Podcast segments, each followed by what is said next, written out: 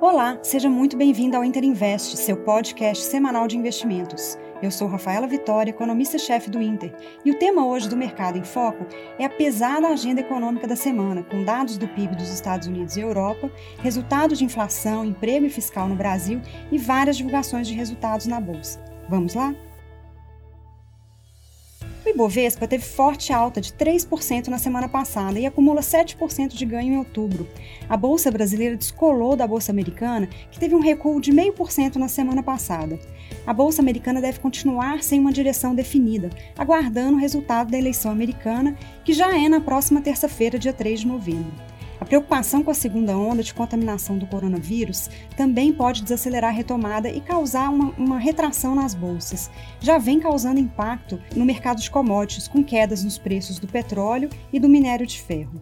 O real também teve uma semana positiva, uma pequena valorização e fechou em 5,62. A taxa de câmbio está praticamente estável em outubro, na faixa de 5,60, mas a desvalorização acumulada no ano de 40% continua preocupando o mercado e sinaliza a maior aversão a risco e essa indefinição que vemos a respeito do rumo fiscal.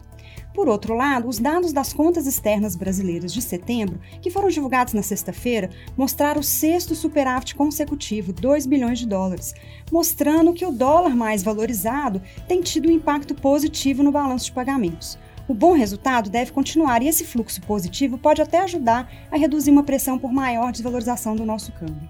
A agenda econômica dessa semana está bastante movimentada. No Brasil, serão divulgados os dados de crédito do setor bancário e do fiscal para o mês de setembro. Para o crédito, esperamos um novo crescimento das concessões, com taxas ainda em baixa e inadimplência bem controlada. No fiscal, é esperado mais um significativo déficit e a dívida pública deve chegar a quase 62% do PIB. Essa deve ser mais uma notícia que deve reforçar o debate da necessidade para que o ajuste fiscal se inicie o quanto antes. Também teremos o IGPM de outubro, que deve apontar uma desaceleração, caindo do patamar de 4% em setembro para 2%, mas ainda é uma variação mensal bastante elevada, ainda sob pressão das matérias-primas. Na quarta-feira, o cupom divulga a decisão para a Selic. O consenso de mercado é de uma manutenção da taxa em 2%, mas o comunicado pode indicar que o BC está avaliando o impacto fiscal na economia e essa recente alta do IPCA 15, que marcou 0,94% e surpreendeu o mercado na sexta-feira, devido ao reajuste maior do grupo de alimentos. Para completar a agenda, enquanto a inflação de alimentos incomoda por um lado, os dados do CAGED e da PENAD devem mostrar a delicada situação do mercado de trabalho, com ainda uma elevada taxa de desocupação. O CAGED deve até mostrar uma geração positiva de empregos no mês de setembro, mas ainda não o suficiente para repor o que foi perdido durante os meses críticos da pandemia. Na agenda internacional, a atenção está voltada para os dados do PIB do terceiro trimestre, tanto dos Estados Unidos quanto da Europa.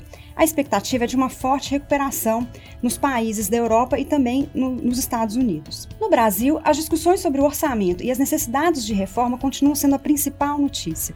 Além da aprovação da PEC emergencial, que é necessária para viabilizar o orçamento de 2021 respeitando o teto de gastos, o governo também planeja reforçar o caixa do Tesouro para reduzir o risco de refinanciamento da dívida no primeiro trimestre de 2021.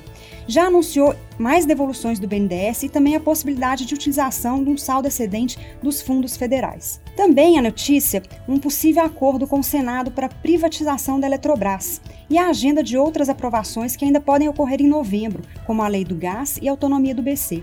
São boas notícias de avanço nas reformas. Na bolsa, estreia as ações da Track and Field e mais dois pedidos de IPOs foram protocolados, da Método Engenharia e da Açul Petróleo.